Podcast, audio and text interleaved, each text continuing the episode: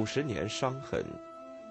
作者：德瑞克·里波厄特，翻译：郭学堂、潘中奇、孙晓玲。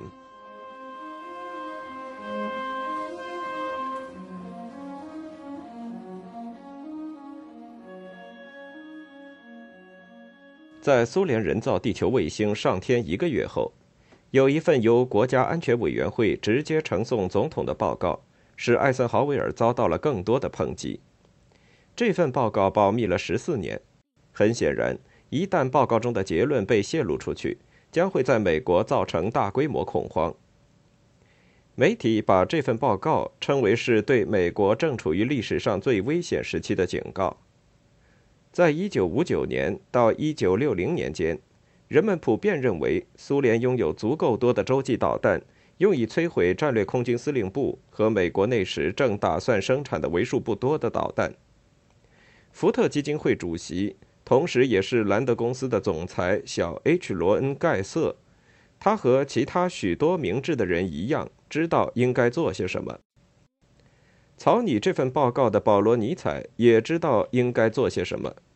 考虑到莫斯科的政策、强大的经济和在核计划上取得的巨大进步。美国必须发展一支庞大的、坚不可摧的洲际导弹报复力量。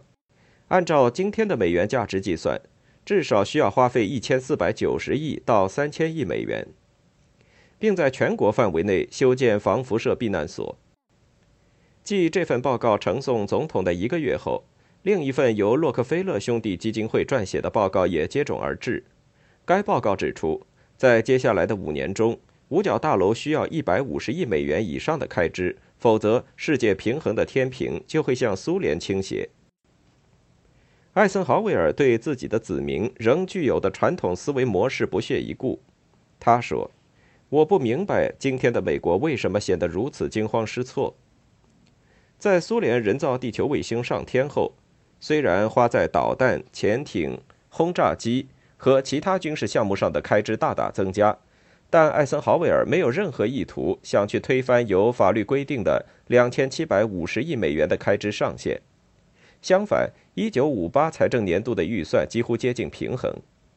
他知道，在共和党内有很多人仍旧反对全球主义胡话，这是参议员约翰布里克创造的一个著名词汇，用以描述美国所承担的全球责任。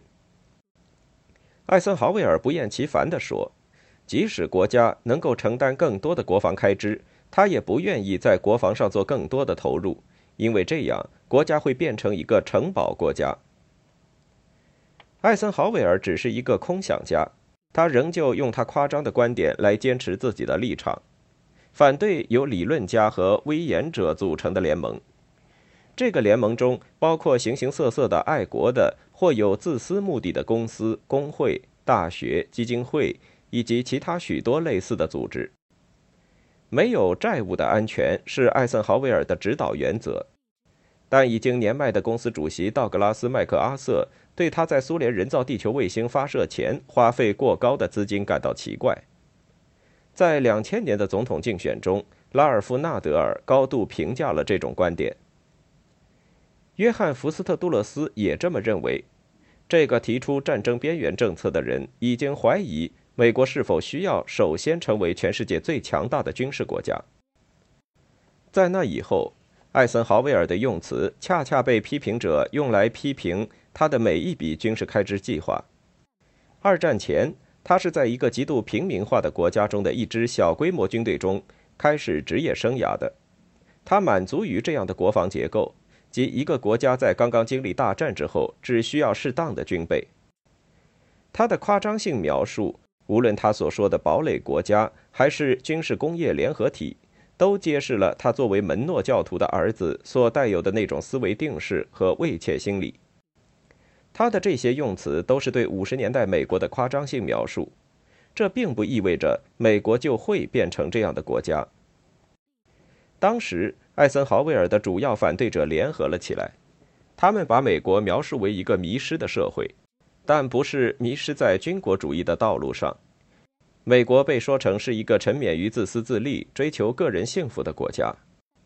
在万斯·帕克德于1957年出版的小说《隐形说客》中，那些麦迪逊大街的木偶大师号召人们不要报名参军，也不要支持建造更多的航母。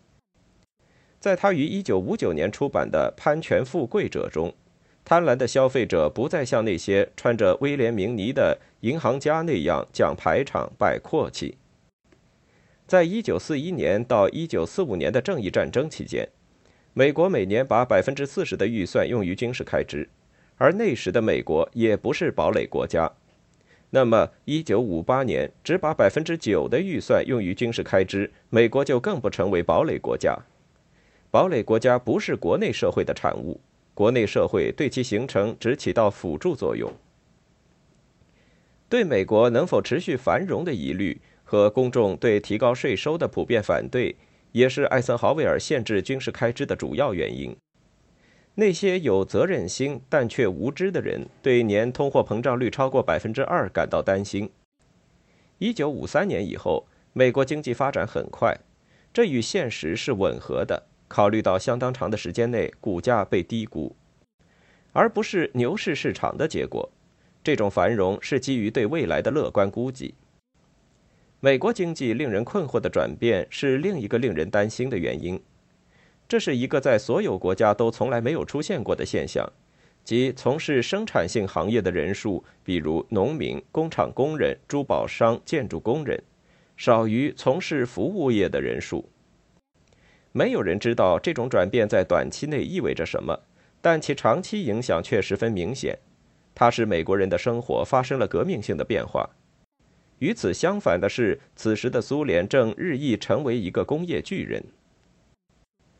在西方国家出现了这样一种普遍的观点，即据称年经济增长率达到百分之九的苏联，最终将不可避免地将美国远远抛在身后。虽然现在它的经济规模才只有美国的五分之二，麻省理工学院的经济学家，后来成为肯尼迪的主要顾问的保罗·萨缪森，在当时写的一本书中就流露出对苏联中央计划体制力量的仰慕态度。《纽约时报》警告说，在本世纪结束前，苏联的工业产出将会超过我们。赫鲁晓夫坚定地认为。这个具有决定性意义的转折点可能来得更早，到1980年，苏联就可以超越美国。而另一份基于 CIA 估计的政府预测报告指出，到2000年，苏联的经济规模将是美国的三倍。苏联的确生产了大量的钢铁、煤、拖拉机和坦克，它还是世界上仅次于美国的第二大石油生产国。更不用提他花大力气生产出来的最难对付的战争产品——苏联士兵。但是，所有关于苏联超级大国地位崛起的讨论，都是建立在不准确推断的基础之上。对共产主义未来来说，1959年是具有灾难性影响的一年。这一年，赫鲁晓夫决定将购买武器的目标置于家庭消费和资本投资之上。实际上，莫斯科并没有听从艾森豪威尔的建议。一些敏锐的观察家对苏联的工业胜利表示怀疑。历史学家艾瑞克·霍布斯鲍姆是个斯大林主义者，但他对所谓的俄国转型速度嗤之以鼻。如果认为苏联的繁荣是意料中的事，那么这种印象是错误的。牛津大学的经济学家科林·克拉克曾用有力的数据证明了这一点。科幻大师和海军学院的毕业生罗伯特·海因莱因注意到莫斯科河上没有驳客船，所以他总是问自己：苏联真正的生产能力到底在哪里？他发现他的同行也同样感到困惑。然而，这些观点并没有引起任何关注。相信对苏联经济预测的人总是多于具有敏锐头脑的人，原因之一。就是他们在那个年代将国家的发展方向与经济成功等同起来。要知道，即使是一些西欧国家也比美国发展的快。这就是肯尼迪派遣官员到西欧学习欧洲奇迹的原因。除美国外，似乎每个国家都得到了自身的发展。人们感觉到，即使在慈祥的艾森豪威尔主政之下，美国的发展也是可观的，但远远不能与实行经济高度集中化的国家相比。当然，美国国防支出占 GDP 的比例是欧洲新兴的共同市场中六个成员国的两倍之多。与此同时，日本的经济发展悄悄的，但却快速的超过了繁荣的欧洲。在这十年里，日本获得了前所未有的发展，年增长率超过十个百分点。到五十年代末，它的经济规模已是战前的两倍。但华盛顿仍旧认为，日本不像俄国和欧洲，它显得特别脆弱。美国总是感觉到应该向日本提供更多的援助和施加更多怜悯的压力。这些援助甚至包括三千七百四十万美元的学校中餐项目。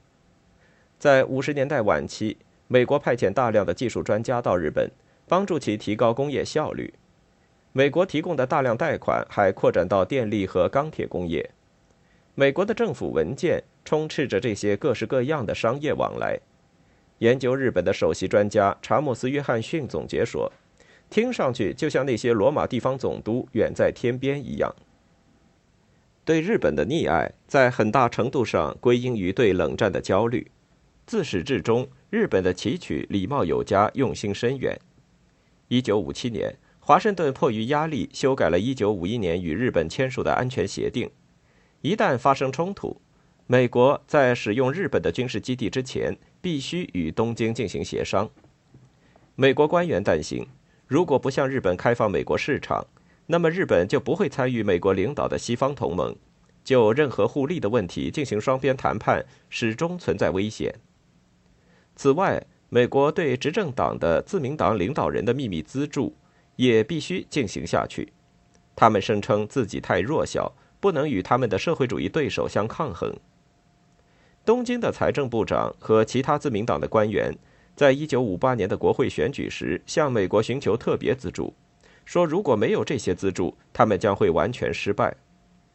用美国大使的话来说，就是财政部长以以财政资助对抗共产主义的名义咬了华盛顿一口。起初，华盛顿拒绝按其要求进行财政支持，并建议自民党管好自己的事情，和在美国国内对待许多需要现金支持的政客的做法一样。但是，一旦从美国纳税人那里榨到钱时，强大的三井、三菱和伊藤忠组成的企业联盟，还有其他一些企业，自己就不再为这种趣味政治付任何费用了。美国的厌烦态度并没有坚持多久。一位长期负责这项行动的 CIA 官员回忆道：“我们给了自民党钱，秘密资助成为了例行公事，并使自民党的裙带型资本主义长期存在下去。”此外，这种政治资助很难再停下来，因为总是存在这样的危险：一旦停止资助，某一个伤心欲绝的前受援者会将所有的事情曝光。尽管美国在世界上签订了许多条约，其中包括1960年与日本签订的保护美军基地的新条约，但当时的首要问题是一个显然由非常厚道甚至享乐的美国消费者组成的社会。是否有耐力与共产主义进行一场漫长的、毫无结果的竞赛？当然，美国具有这样的耐力，但强调国家的庞大、集中和责无旁贷未必有什么帮助。美国和西欧的学者坚持认为，美国正处于低迷状态，只能生产一些无用的东西来满足由那些隐形说客制造出要。加尔布雷斯于1957年出版的《富足社会》一书。是战后头三十年内最有影响力的经济学著作之一。作者鄙视把大量金钱挥霍在生产大型强动力的汽车和其他一些被视为无用的东西上的做法。如果为生存四处奔波的大众得知他们的钱被政府有效地花在了教育、原子能研究、城市复兴，尤其是国防等有意义的事业上，他们将会非常高兴。在加尔布雷斯看来。国防正在为缺乏资源而挣扎，但加尔布雷斯和其他热衷者显然没有意识到五角大楼的效率是多么低下。作为华盛顿最大的挥霍机构，他正在挥霍六千八百万美国工人创造的财富，就像加尔布雷斯在六十年代所假设的那样，在大政府下，大规模的浪费很快蔓延到了一些新的民政部门和机构。一九五八年十一月二十七日。当约翰·福斯特·杜勒斯接近癌症晚期时，赫鲁晓夫发出了期限六个月的最后通牒。他威胁要与东德签订和平条约，其中包括一条终止盟军在西柏林存在的规定。如果遭到反对的话，火箭就会发射。杜勒斯的回答是：“我们不会惧怕1959年5月27日这一天。”1959 年5月27日，美国和盟军的士兵依然稳稳地驻守在柏林，而此时此刻，约翰·福斯特·杜勒斯已经被安葬在阿灵顿国家公墓。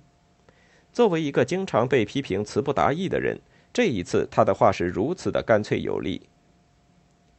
到五十年代末，美国已经拥有了一支令人生畏的武装力量。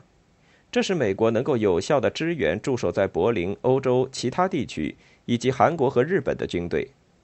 数百架比五十二轰炸机处于待命状态，洲际导弹运抵欧洲，第一艘核潜艇也部署完毕。后者被美国审计总署形容为美国有史以来承担的最大的单项军事项目。下一个又是什么？是作为火箭发射平台的卫星？在月球上建立的导弹基地，还是气象战争？氢弹之父爱德华·泰勒甚至也承认，连他都不能想象，毫无疑问的巨大太空军事价值又是什么？除了战争以外，所有一切都更加真实。在斯蒂芬·文森特·贝尼特的叙事诗《布朗的遗体》中，就有这样一个叠句：没有办法确定什么东西是重要的和什么东西是不重要的。几乎每一种技术，就像寸土必争的领土一样，都显得格外重要。技术发展摧毁了任何试图进行预测的努力。核武器、热核武器、洲际导弹、移动武器和微型武器接踵而来。这些武器除了短时间的摧毁能力和自身的高昂代价之外，他们还推翻了所有的确定性。难道使用一架载有核武器的飞机毁灭整个城市的想法？比从一艘核潜艇上发射潜射导弹的想法更荒唐吗？没有比这更加荒唐的事了。困难之处只是在于如何将绝对的荒唐想法与那些并不奇怪的念头区分开来。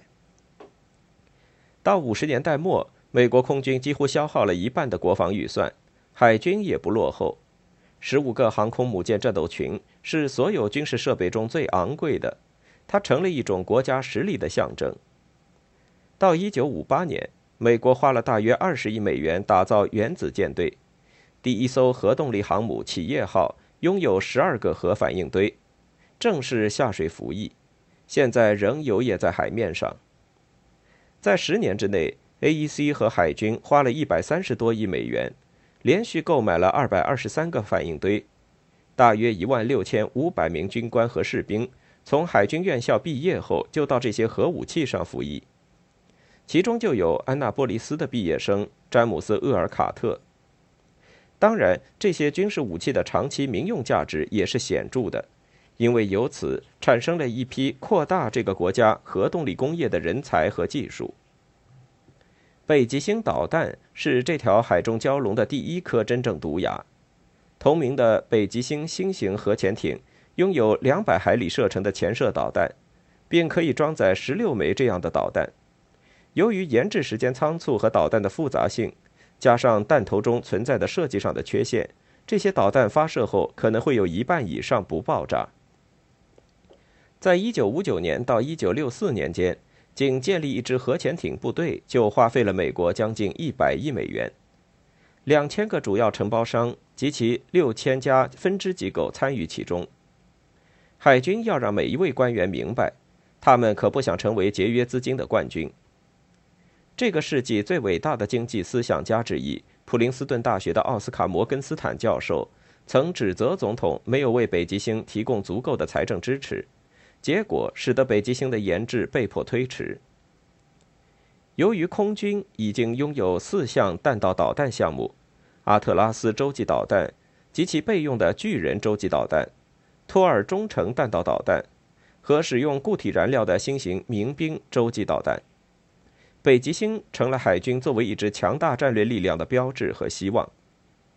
一位研究战后海军史的专家写道：“早期在这个项目上的浪费是非常巨大的，然而这种浪费并不是一种公然的欺骗和侵吞公款的行为。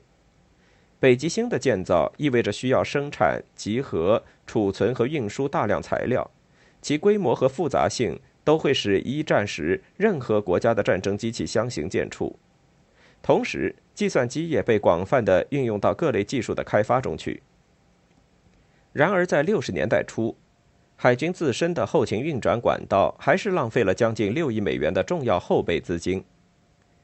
同时，海军也研制出了一种能侦测和摧毁敌方潜艇的新型核动力潜艇——长尾鲨级核动力潜艇的处女航是在1958年5月。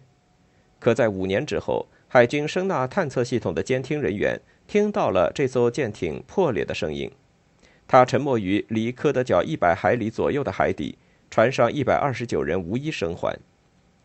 长尾鲨级潜艇的第一任指挥官说：“这样的事故在将来的某一天可能还会发生。”结果，海军被指责对这艘潜艇的下水标准放宽了限制，要求研制新式武器和制造标准的政治压力骤然增加。这种大规模和高速度的采购。难以避免生产出有问题的武器，加上各军种之间的争夺，这种问题武器就变得更加严重。在这些有缺陷的武器中，纳瓦霍巡航导弹在部署前就被取消，而这个项目的研制工作要先于洲际导弹，其开支相当于现在的五十亿美元。在一九四六年到一九六一年间，核动力飞机研制计划耗费了更多美元。但事实上，一架这样的飞机也没有制造出来。核动力火箭引擎的研制消耗了四十二亿美元。XB-70 女武神轰炸机在通往瓦尔哈拉的研制道路上也几乎消耗了两倍以上的资金。这样的例子还有许多许多。在那个时代，这些似乎都是值得追求的，因为那时的军事指挥官对所需要的资金数目和框架没有什么概念。由于没有真正的答案，所以任何人都可以成为专家。海因莱因是一个出色的武器工程师，他曾说：“只要想法越怪异，那么他就越有可能是正确的。”不仅工程师和物理学家作为专家被推到最前线，华尔街的律师、政治学教授、经济学家和心理学家也被推到最前线，以绝对肯定的断言形式。展现出来的推理几乎是所有具有雄心壮志的公民的责任。考虑到那个时代在许多有影响的文学作品中存在着商业化启示的潜力，比如摩根斯坦和兰德公司的赫尔曼·卡恩，公众相信任何缺乏大量资金的建设项目都应该立即得到资助。